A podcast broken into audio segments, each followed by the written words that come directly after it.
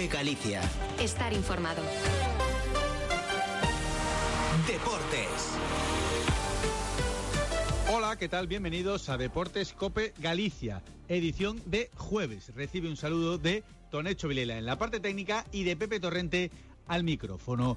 El Celta ha presentado a Unai Núñez, uno de sus refuerzos en la defensa celeste. Mientras tanto, el Lugo en segunda división perdió 1-2 ante el Real Madrid Castilla en Viveiro.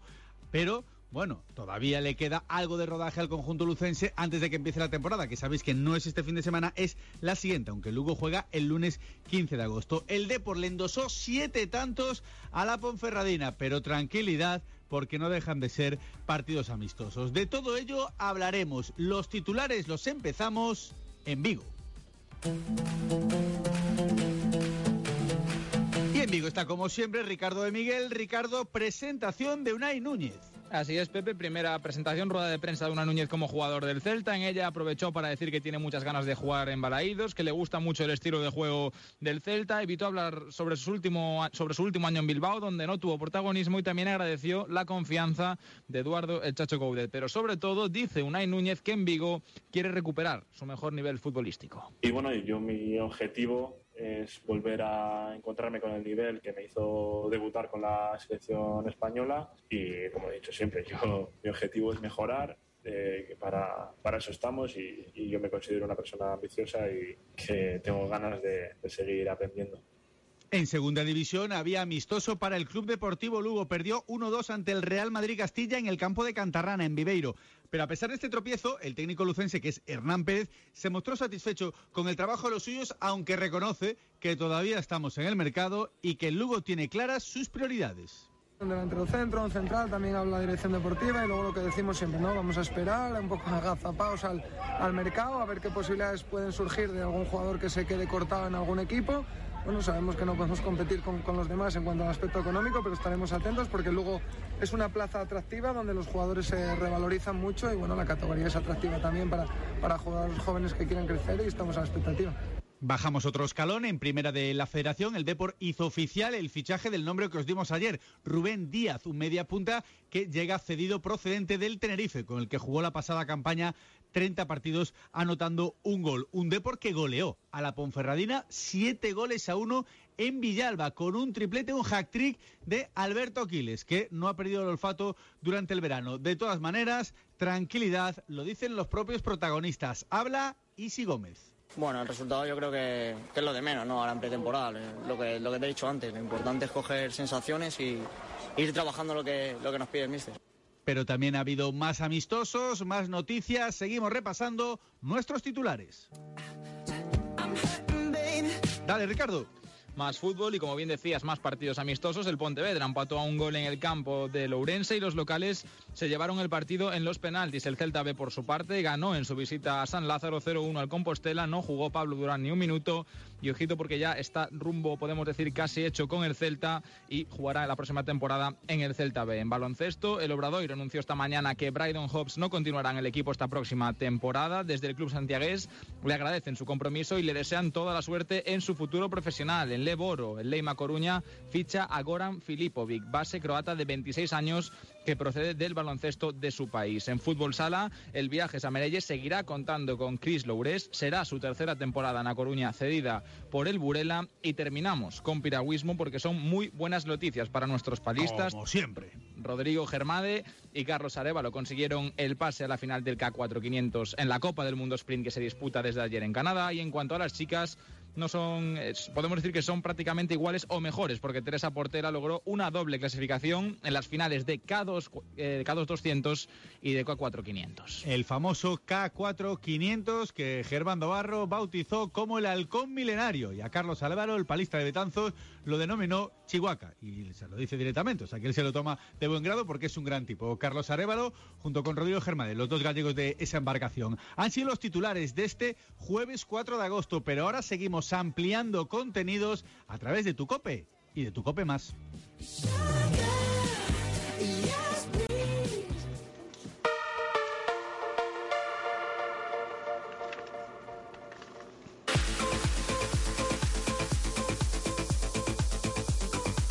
Y empezamos ampliando las noticias del Celta. Decía yo lo del halcón milenario antes refiriéndome al K4500, pero claro, Ricardo, tú eres insultantemente joven, ¿sabes a qué me estoy refiriendo con el halcón milenario o no? Hombre, sí, bueno, eh, a, Star Wars, ¿no? Ah, eso, sí, sí, sí, pero has dudado. ¿eh?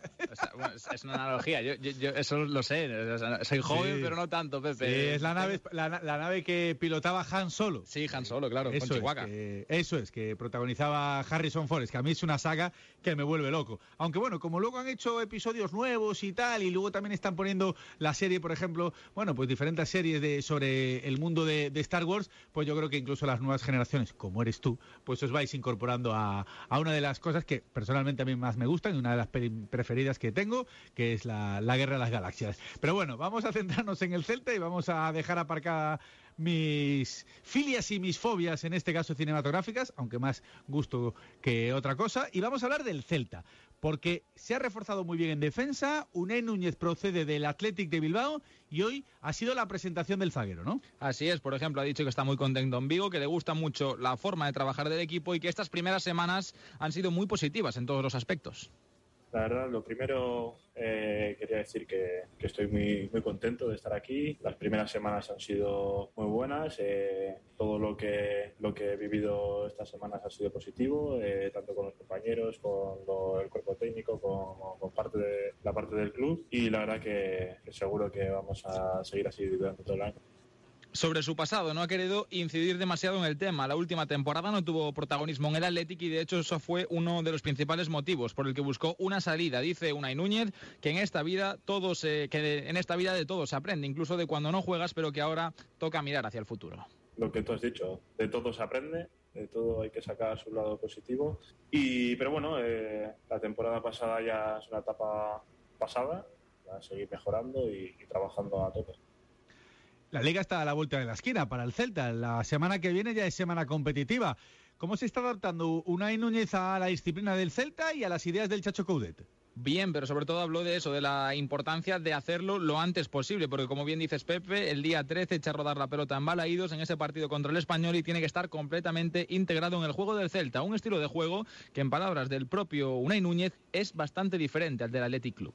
Sí, eh, bueno, está claro que, el estilo del juego de juego de, del Athletic Club y el Celta son un poquito diferentes. Como, como cada vez que siempre llegas nuevo a un equipo, llega un entrenador nuevo o cada temporada es diferente, eh, te tienes que adaptar eh, lo más rápido posible. Es normal que cueste un poco al principio, pero al final, con, si tienes ganas y, demuestras el, nivel y el potencial que tienes, eh, te adaptas rápidamente. Explicaba el, el, reciente fichaje celeste, qué es lo que le pide su técnico, qué es lo que le pide Eduardo el Chacho Coudet todo lo que piden los, todos los entrenadores, eh, mucho trabajo, mucho sacrificio y luego en el aspecto deportivo pues eh, pide que, saque el balón jugado, que, tengamos paciencia, que, bueno que luego los movimientos defensivos y eso que nos coordinemos mucho la línea de, atrás con el con el pivote defensivo. Lo que viene siendo que la idea, las ideas que tiene el míster eh, me gustan la Liga el día 13 en Balaídos, pero podría debutar antes con la Celeste en el feudo del Celta, sobre todo porque eh, este sábado tenemos el partido a las 8, el Memorial Quinocho, que va a enfrentar al Celta contra el Al-Salab, el equipo saudita. Decía así Unai Núñez que tiene muchas ganas de debutar en Balaídos ante su afición. Tengo muchas ganas de, jugar delante de nuestra afición y en nuestro campo, pero como, como he dicho antes, eh, hay que trabajar día a día para que se dé esa, esa oportunidad y nada, pero la verdad con, que, con, muchas ganas de, que llegue ese debut. Oye, el que tiene pinta que no va a jugar ese Memorial Quinocho es Sergio Carrera, ¿no? El lateral derecho, que ya todo el mundo apuntaba que iba a salir en calidad de cedido, está muy cerquita, ¿no? Que se finalmente se cierre esa operación con el filial del Villarreal, ¿verdad? Sí, está, está hecho, Pepe. Lo que pasa es que falta que el club lo haga oficial. Sergio Carrera va a salir cedido al Villarreal en segunda división y como adelantaron, de hecho, los compañeros de Atlántico Diario, la operación va a incluir una opción de compra de 10 millones de euros con la posibilidad de fraccionarla en cuatro pagos de 2,5 millones cada uno. Además, si el cuadro castellonense ejerciera esta opción de compra, Carrera pasaría automáticamente a ser jugador del primer equipo amarillo. Es precisamente esta opción de compra lo que no gusta demasiado a la afición celeste porque entienden que Carrera Es una joven perla y una de las jóvenes promesas que hay aquí en la cantera del Celta y que habría que contar con él en el futuro y no que imagínate que ahora haga un temporadón en segunda división y coja el Villarreal y diga, pues pongo los 10 millones y me lo llevo, me lo quedo conmigo, claro. Es buen futbolista, ¿eh? muy buen futbolista. Muy La verdad es que a mí me gusta mucho Sergio Carrera. Vamos a ver, bueno, si se hace oficial esa salida del Villarreal B, un Villarreal B, el filial del submarino amarillo, que es un recién ascendido a segunda división, que logró subir desde la primera federación en esos famosos playoffs que se disputaron en, en Galicia. Ahora vamos con el Lugo, porque tenemos que hablar también del conjunto lucense, pero como esto es radio en directo y hay una última hora, sabéis que en piragüismo Galicia es una auténtica potencia, bueno, pues la última hora de los mundiales de, Canadá es que Carlos Arevalo, del que hablábamos antes, del palista de Betanzos, pues eh, ha ganado su regata en el K1 200 y se asegura un puesto en la final. Lo estoy leyendo a través de las redes sociales de la propia Federación de Piragüismo. Estoy convencido, Ricardo, que se van a colgar un montón de medallas, pero muchísimas. Sé ¿eh? que los gallegos siempre en, en piragüismo triunfan, pero vamos, sobraos. Ojalá que sea así, Pepe, hombre, es lo que es lo que nos merecemos porque la escuela de piragüismo que tenemos aquí con Teresa Portela, Carlos eh, Arevalo, Rodrigo Germán, de Antía Jacome, bueno, son muchísimos nombres que por no por no irnos hacia la, etapa de David Cal, que también espectacular. Sí, sí, sí, Yo creo que Galicia es potencia número uno en España, eso Sí, sí. Sí, sí, bueno, incluso em, yo creo que a nivel mundial probablemente sea de, las zonas donde más medallistas han, salido en nada, en lo que es la, comunidad autónoma de, de, Galicia.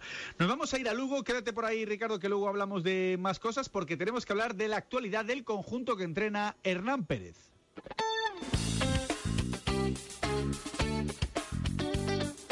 Y es que disputaba un amistoso el Club Deportivo Lugo en Cantarrana, en el campo del Viveiro, frente al Real Madrid Castilla, que ya sabéis que está haciendo una semana de concentración. El conjunto que entrena Raúl González Blanco, derrota de los rojiblancos Empezaron perdiendo 0-2, luego recortó distancias, pero finalmente han sido los de la capital de España los que se llevaron el triunfo. Es verdad que tuvo ocasiones ¿eh? en la primera mitad, algunas de cabeza, por ejemplo, un muy buen centro de, Calavera, un remate un poquito forzado de, de Manu Barreiro, y de hecho, a pesar de la derrota, el técnico Hernán Pérez se mostraba más o menos satisfecho con el trabajo de los suyos.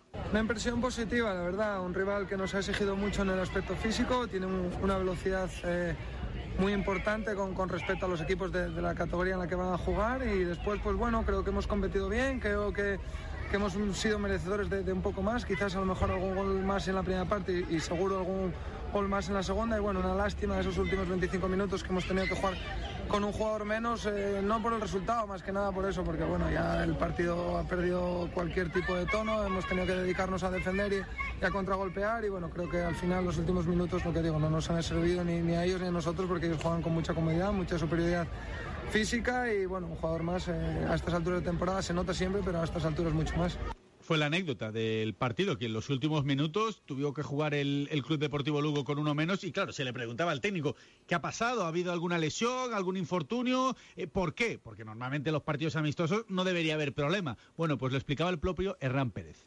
Sí, una pequeña molestia clavería. Habíamos hecho todos los cambios porque nosotros no, venimos a venimos a entrenar también, ¿no? Teníamos previsto pues que juegan 45 minutos unos, 45 minutos otros. Ha tenido un problema y bueno, teníamos a Manu que ya había participado, el árbitro no nos ha dejado que entre y bueno, pues hemos tenido que jugar con un jugador menos todo ese tiempo. Debuta el Celta el 13 en Balaídos frente al Español. El Lugo en segunda división lo hará el lunes 15 a partir de las siete y media en casa en el Ancho Carro ante un recién ascendido como es el Albacete. Dice Hernán Pérez que todavía queda algo para la puesta a punto. Creo que nos queda un puntito todavía, creo que unido a que nos quedan un par de semanas casi, unido a que esperemos que se incorpore alguna, un jugador más y unido a que, bueno, que recuperamos gente que hoy teníamos fuera y que sobre todo los que hemos tenido que dosificar 45 minutos puedan jugar más, creo que estamos más o menos como queremos. Evidentemente nos queda mucho todavía, pero lo que dices, queda poco tiempo y hay que empezar desde ya. Y de hecho, hoy en la presentación de Miguel Loureiro, el director deportivo Carlos Pita ha avanzado que puede haber novedades en cuanto a fichajes en las próximas horas, en los próximos días, porque la plantilla todavía no está cerrada y de hecho, por ejemplo, se refirió a El Acen, que sabéis que está, bueno, pues entrenando a prueba durante los últimos días con el conjunto lucense. Todavía no hay una decisión tomada, habrá que ver cómo evolucionan los entrenamientos y lo que decide y lo que concluye Hernán Pérez. Y de hecho, en esa presentación, Miguel Loureiro, que es lateral derecho, viene procedente del Racing de Ferrol, se mostraba convencido de que puede dar un buen nivel en esta segunda división en declaraciones que recogieron nuestros compañeros de la televisión de Galicia. Estiven esperando, eh, facíame moita ilusión a idea de, de estar aquí creo que, que este, que este é un, un momento mellor para mí no que son máis maduro como futbolista que teño máis experiencia e, e bueno, creo que, que o meu rendimento pois pode estar á altura perfectamente da competición e con esa idea veño aquí, non? 3 y 40 minutos de la tarde, hacemos una desco y hablamos del Depor. Estás escuchando Cope Coruña. 96.9 y 99.9 FM.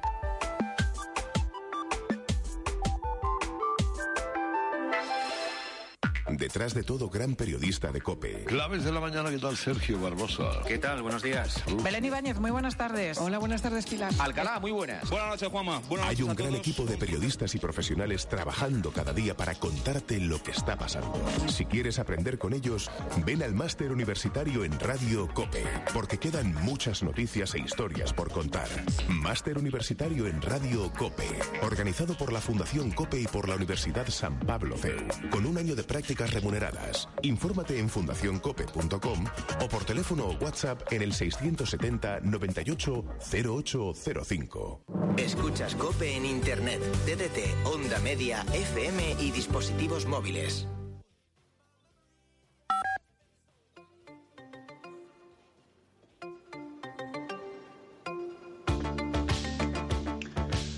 Elde, porque hizo oficial en la tarde de ayer el nombre del que hablábamos en este mismo programa ayer, de Rubén Díez, atacante que llega procedente del Tenerife, puede jugar como media punta, actuó en 30 partidos y marcó un gol y hace un esfuerzo para actuar en Riazor. Se ha bajado un poquito el sueldo para que los clubes pudiesen llegar a un acuerdo. El Depor, además, en caso de, de lograr un ascenso, pues tendrá que pagar una cantidad extra al conjunto chicharrero. Un Depor que se pegó un festín. 7-1 le metió a la Ponferradina, un conjunto de superior categoría, marcó 3 Esquiles, marcó también Gorka Santamaría, luego a partir del minuto 60 salieron los futbolistas más jóvenes, los que estaban aportando desde las categorías inferiores, siguieron marcando goles. Y bueno, la verdad es que buena imagen, buenas sensaciones, pero hay que poner el freno de mano porque no dejas de estar en pretemporada. Y de hecho escuchábamos antes a Isi Gómez hablando que el resultado no es importante, aunque evidentemente él también lo reconoce, a todo el mundo le gusta ganar.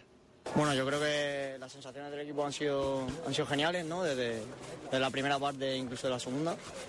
Y nada, eh, cogiendo minutos y estos partidos son importantes para, para ir cogiendo lo que nos pide el míster y cogiendo carga. Poco a poco se va perfilando ese 11 titular o ese 11 tipo que puede tener Borja Jiménez. Luego la temporada va avanzando y habrá futbolistas que empiezan contando menos y que luego tendrán más minutos. Pero bueno, está Isi Gómez contento con el trabajo que se está realizando a lo largo de la pretemporada. Obviamente decimos que, el resultado es lo menos, pero, pero si, si te vas con, este resultado, pues, pues mejor, mejores sensaciones y, y con más ganas de, de afrontar el próximo partido. Eh, las cosas están saliendo bien, lo que nos pide el míster, eh, meter balones por dentro, sacarlo por fuera, romper al espacio. Yo creo que se está viendo todo lo que, lo que nos está pidiendo el míster y, y estamos haciendo un buen trabajo. Un Depor que salió con Ian Macay en portería, Antoñito, La Peña, Jaime y Raúl Carnero en defensa, doble pivote para Villares y Bergantiños, bandas para Quiles y Narro, de media punta Mario Soriano y arriba Gorka Santamaría. Precisamente el lateral izquierdo fue hoy el protagonista de las presentaciones que realiza el equipo blanquiazul y hablaba así de la vuelta al que fue su equipo, donde se formó. Bueno, sí, a ver, en, cuanto a lo deportivo es un paso hacia abajo, pero para mí el deporte no, entiende categorías, ya te digo, al final cuando lo sientes de, de que es el club de- de- del que vas a, desde niño a Riazor a animarlo, te da un poco igual a ese sentimiento de, haber perdido categorías deportivamente, no lo siento así, sino que, vuelvo a casa, vuelvo al club que amo y, bueno, y que espero poder darlo todo para ayudar a, volver a donde merece. Lo que tuvo claro Raúl, lo que quiso dejar muy claro es que la lesión grave que tuvo en la rodilla está superada. En cuanto a la lesión la, tengo olvidada. Pues fue una lesión muy larga, pero que, con mucho trabajo la logré sacar adelante y, y ahora lo que me falta era eso, hacer una pretemporada con el equipo, porque al final entre la lesión, la pandemia y demás llevaba mucho tiempo sin hacer pretemporada con, con el equipo y es lo que me falta para, para acabar de encontrarme bien. No dejamos la primera división de la federación porque hubo más amistosos de equipos gallegos, Ricardo. Así es, el Ourense 1, Pontevedra 1, el tercer compromiso de pretemporada para el Pontevedra y el primero que no finalizó en victoria. El gol, el gol Granate lo anotó Bryce Abelenda, que está a un nivel altísimo en este inicio de pretemporada, y el Ourense empató de penalti en el 60 con gol de Borja Domingo. Tras el partido, bueno, que finalmente ganó el Ourense en los penaltis, se llevó también el torneo, habló también el técnico Granate, Antonio Fernández Rivadulla, explicando las dos caras que tuvo su equipo. Lo positivo hicimos una primera parte muy, creo que con, con poco ritmo ah, de, de balón, mucho control, sí, pero con poca profundidad y con pocas ocasiones. Y una segunda parte que, que no estoy nada contento, ¿no? Porque lógicamente vi mucho más desorden, no me, en ese aspecto me voy, me voy descontento. Y el Celta B se llevó el memorial Antonio Bermúdez, un partido que estuvo igualado y en el que Javi Gómez falló un penalti que detuvo el Pato Guille. En el gol celeste lo notó Iker Losada, un gran disparo de falta directa. Pues mira, aprovechando que jugaba el compost, tenía yo ganas de hablar con el nuevo Mister, un clásico, un mítico. Qué bueno era jugando al fútbol. Está por ahí, ¿verdad, Tonecho? Hola, Fabiano, muy buenas. Muy buenas. Lo primero, empezar por lo de ayer, esa derrota frente al Celta B. No sé qué análisis haces del partido que habéis hecho. Bueno, eh, eu creio que um, um partido bueno para, para exigir nossa equipe eh, a dificuldade que vamos encontrar na Liga. O Celta tem uma divisão maior, eh, o Celta é um equipe de, de, de sair jogando, eh, obrigamos muitas vezes o Celta a rifar o balão desde atrás, pressionamos alto, tivemos ocasiões, eles também, foi um partido aberto. Pero na segunda parte, os jogadores, eh, a plantilla, a plantilla corta que temos, vas cambiando y, y, y, hay mucha diferencia, ¿no? El Celta tiene una plantilla más amplia, nosotros tenemos los jugadores titulares a priori eh, se cansan, minuto 15 tienes que cambiar y, claro. y ahí empieza a la, balanza, pero fue un, un entrenamiento bueno porque fue un partido limpio, un partido de ataque, que, que los dos porteros estuvieron bien y, y, los dos equipos también estuvieron bien. Y a nivel un poco ya más general, ¿cómo analizas un poco cómo va esta pretemporada. Vosotros debutáis en el primer fin de semana de septiembre, todavía no está el calendario, todavía no sabéis el rival. Eh, sí, el fin de semana que empezáis a competir, un poco tus primeras sensaciones, re regresando al, al, banquillo del Compus. Bueno, eh, tengo eh, buenas sensaciones. Eh, el equipo el equipo jugaba de una manera, quiero que juegue de otra. Eh, lógicamente nos falta jugador. Eh, la salida de Pablo a Celta eh, nos cria um, um, problema porque é um jogador que marca a diferença aí arriba, que é um jogador que tem gol, que, joga intenso como, gusta a uhum. e tendremos que, que ser assertivos, não? É, o dinheiro que, que nos deixa a Celta conseguir fichar eh, um par ou três jogadores buenos que, que, que releve a, a Pablo e depois eh, tentar eh, jogar com mais intensidade, mais agressividade, que, que temos uma característica de futbolista que, que trata muito bem o balão, mas temos que ser um pouco mais agressivo e, e, e com a pré-temporada eh, eles serão mais agressivos, serão uhum. entrarán en forma y el equipo funcionará. Me lo has puesto votando, Fabiano, el tema de Pablo Durán, porque te iba a preguntar, ayer no tuvo minutos, pero ya veo que lo das por cerrado su fichaje y su llegada al Celta. Y no sé si en esa operación de Pablo Durán al conjunto vigués podéis a lo mejor rascar algún futbolista cedido de, del cuadro olímpico, porque estaba hablando un poco de, la posibilidad que en esas negociaciones, bueno, pudieseis eh, incorporar algún futbolista de, la disciplina celeste. Bueno, eh, me imagino que, que se cejará, porque Pablo llevador eh, eh, llevaba entrenando con nosotros como titular y, y en último momento no, no jugó, ¿no? Entonces, claro. lógicamente, tienes que tienes que improvisar, poner jugadores que están a prueba, portugués, y un portugués que está en prueba, y, y ojalá que el Celta sea generoso eh, y nos deje a, a, algún jugador que el Celta siempre tiene gente de calidad, que, que nos dejará y, y que, que, ojalá que nos deje para, para eh, el equipo queda más fuerte y para disputar una, temporada difícil, ¿no? ¿Cómo es Fabiano como entrenador? Porque yo, bueno, te recuerdo como futbolista, muchísima calidad, un espectáculo, pero no sé como entrenador, porque a veces hay diferencias, ¿no? Entre eh, cómo veías el fútbol como jugador cuando estabas en el césped y ahora una vez que, que pasas al otro lado de, de, la línea lo ves de otra manera. No sé cómo, cómo quieres que juegue tu compus. No, yo, yo quiero, eh, yo soy, yo sigo siendo valiente, pienso que que se, se, se jogas em ataque vai ter mais possibilidade de, de ganhar, logicamente, né, pero tienes que equilibrar el equipo, pero eh, el equipo tiene que ser proactiva, no reactiva, eh, induciendo al contrario a, a rifar el balón a- arriba y que el balón viene rifado de, y regalado de, desde de atrás, pues intentar siempre jugar. Eh, la verdad que esa manera que pienso que puedo, puedo, puedo ganar partidos y, y creo eso y, y seguiré, no seré un cobarde de, de, de meter el culo atrás. Eh, lógicamente, eh, yo y los jugadores tenemos que saber que, que estamos en Compostela, hay una historia por detrás y la presión eh, es mayor do que otros equipos de, de la categoría, Claro. Eh, como el Deportivo y, en, en esta categoría. El Deportivo no puede meter el culo atrás y tiene una historia grande por, por detrás. Entonces, eh, sabemos eh, dónde venimos, teníamos que proponer el juego y, y, y- y intentar estar arriba, porque es, es el mínimo que se pide a, a la historia de Compostela, ¿no? ¿Objetivo ascenso o, o me estoy pasando y me estoy adelantando a la elección eh, estando a 4 de agosto?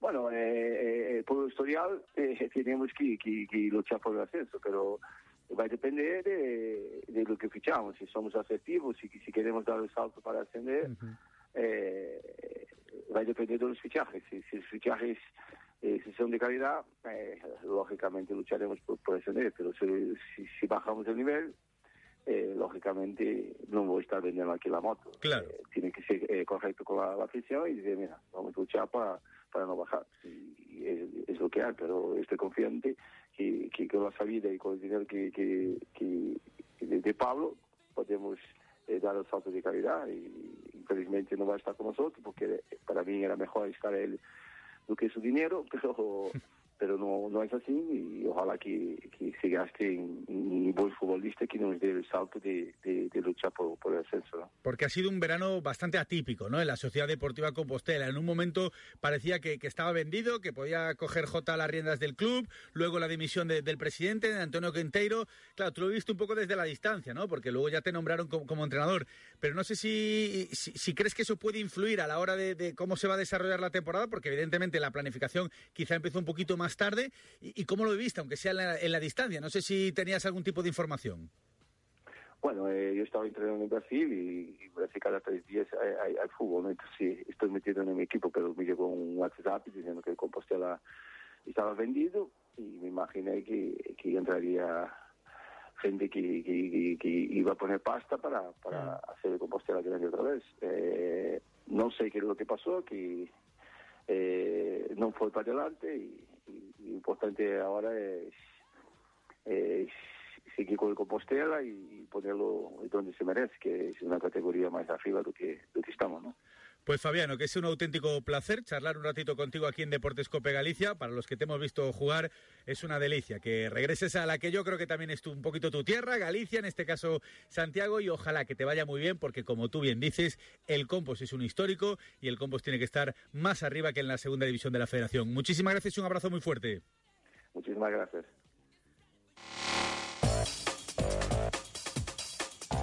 Y tenía yo una llamadita que tenía que hacer porque me apetecía. Diego Sánchez Rojo, que es juez asistente y que viene de la previa de la Champions entre el Benfica y el, a ver si lo digo bien, Midtjylland danés. Y lo creo que lo cogemos incluso en el aeropuerto de Lisboa para que nos hable porque ha sido nombrado mejor asistente de Primera División. Hola Diego, muy buenas. Hola, muy buenas, Pepe, ¿qué tal? Empezamos por lo último. ¿Qué tal la experiencia de hacer un partido de previa de Liga de Campeones, un partido europeo?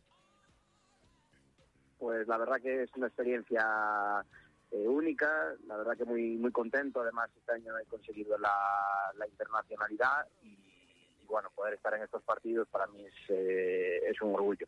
La verdad es que en los últimos meses o incluso en las últimas semanas tu carrera ha estado dando pasos hacia adelante de, forma significativa porque también te han nombrado eh, uno de los mejores asistentes de la competición. No sé cómo estás viviendo estas últimas semanas tan intensas en cuanto a tu carrera deportiva se refiere. Pues la verdad que con mucha ilusión, porque bueno, cuando te dan un premio como es el Vicente Acevedo, que además eh, de ser ese reconocimiento es de gente de, tus compañeros, de gente de la casa, que, que al final eh, obviamente te hace un poquito más de ilusión, porque que ellos mismos te reconozcan ese, ese privilegio, pues la verdad que es una, una auténtica pasada. ¿Y ahora qué? ¿Cuál es el siguiente reto que tiene Diego? Pues ahora lo, lo, mismo que dije cuando subí a Primera División, a sentarme poco a poco, muchos amigos me dicen, ahora ya para el Mundial. No, no paso a paso. Dentro de las categorías eh, europeas hay un montón de, de, competiciones, entonces, pues bueno, iremos peleando y trabajando poquito a poco para cada vez estar más arriba. Oye, luego te preguntaré por algunas novedades que hay a nivel de reglamento, las cosas en las que nos tenemos que fijar en este inicio de, temporada en cuanto a reglamentación, pero ¿cómo empieza Diego Sánchez Rojo en esto de, del arbitraje? Porque nos puede estar escuchando pues a, algún niño, alguna niña que está empezando en esto del arbitraje y dice, oye, oye, también quiero llegar tan alto. ¿Cómo empiezas? ¿Cómo ha sido tu proceso? Pues mira, en mi caso eh, yo tenía varios compañeros en el colegio que eran árbitros, yo siempre jugué al fútbol en el Orillamar y, bueno, pues como me gustaba tanto el fútbol, decidí probarlo desde otro punto de vista. Y, nada, me acerqué un día al colegio de árbitros y, y ahí empecé. Y me enganchó y hasta, hasta el día de hoy y la verdad es que te está yendo maravillosamente bien, con lo cual, mira, pues es una decisión que en la que has acertado totalmente. Ah, te preguntaba antes por el tema de la, reglamentación, de esas nuevas normas. ¿Algún matiz que tengamos que fijarnos cuando empiece la temporada? Porque habéis estado también concentrado hace escasos días todos los colegiados y los jueces asistentes de primera y de, segunda división. ¿Qué cambios puede haber o, o, o qué cosas en las que cosas nos tenemos que fijar en este inicio de temporada? Pues bueno, este año la verdad que a nivel reglas de juego no hay mucho cambio, simplemente alguna aclaración como puede ser la, el portero en, en, la tanda de penaltis, que ahora el reglamento aclara que puede estar el pie en la línea o por detrás, y, y, la verdad que poco más. Y luego sí que vamos a ver algún cambio más, de no, no propio de las reglas de juego, pero sí interpretación a la hora de, de señalar los, los fueras de juego. Uh -huh. Antes había muchas jugadas que cuando el defensa jugaba el balón eh, habilitaban porque eran movimientos voluntarios y este año eh, UEFA y FIFA han cambiado esa interpretación y vamos a ver eh, que esas jugadas ahora van a ser fuera de juego. La famosa, por ejemplo, jugada de Eric García en la final de la Liga de Naciones entre España y Francia que termina con el gol de Mbappé, que le, lo dieron por válido porque intenta jugarla Eric García, Ahora sería fuera de juego, lo digo para que la gente se haga una composición de lugar en cuanto a jugadas concretas. Claro, vamos a ver jugadas eh, de ese tipo, que el jugador va forzado a jugar el balón, que no va con todas las garantías, que no tiene el control de su cuerpo, que el balón no viene desde mucha distancia, pues ese, todo ese tipo de jugadas eh, van a ser fuera de juego y no van a... Claro, claro. Me parece un acierto, ¿eh? porque la verdad es que... Los es que... un poco lo que esperaba el, lo del desde hace tiempo. Claro. Sí que hace años, eh, 2013 atrás, sí que todo este tipo de jugadas eh, eran fuera de juego, se dio un cambio y bueno, esa es la experiencia de estos últimos años, pues han decidido la IFAB hacer un cambio de interpretación de la norma y a partir de este año veremos ese, ese va a ser el principal cambio, claro. digamos, práctico. A mí me parece una medida muy positiva, ¿eh? porque los que hemos jugado al fútbol a cualquier nivel, sabes que hay momentos en los que intentas eh, cortar una pelota, pero, pero no eres eh, dueño de, de, de, casi casi de tus actos, porque te tiras, eh, porque ves que tienes un delantero ahí cercano y que eso no puede ser aprovechado, porque al final si no se está aprovechando de esa eh, situación irregular. Con lo cual, mira, me parece un buen acierto esa nueva interpretación que hay de esa jugada en concreto.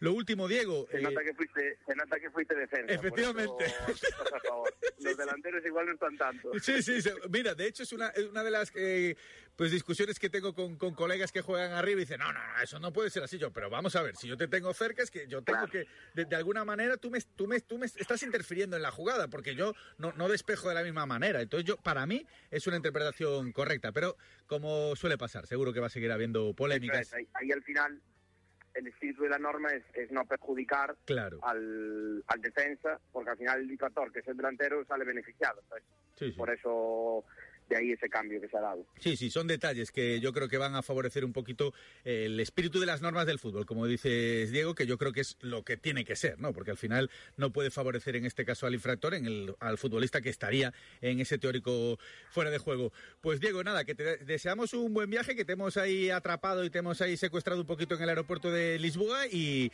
nos vemos en los campos y estaremos muy pendientes de tu carrera porque poquito a poco vas dando pasos hacia adelante. Ojalá que ese sueño de algún día estar en un mundial, pues mira, si no puede ser en Qatar, en el siguiente. Pero si es en Qatar, pues mira, mejor que mejor. Un abrazo muy fuerte, Diego. Un abrazo muy fuerte, Pepe, un saludo. Es Diego Sánchez Rojo, el mejor asistente de primera división, premio Víctor Acevedo. Y por eso queríamos charlar un ratito con él. Estamos pendientes también del piragüismo, ya os lo hemos dicho.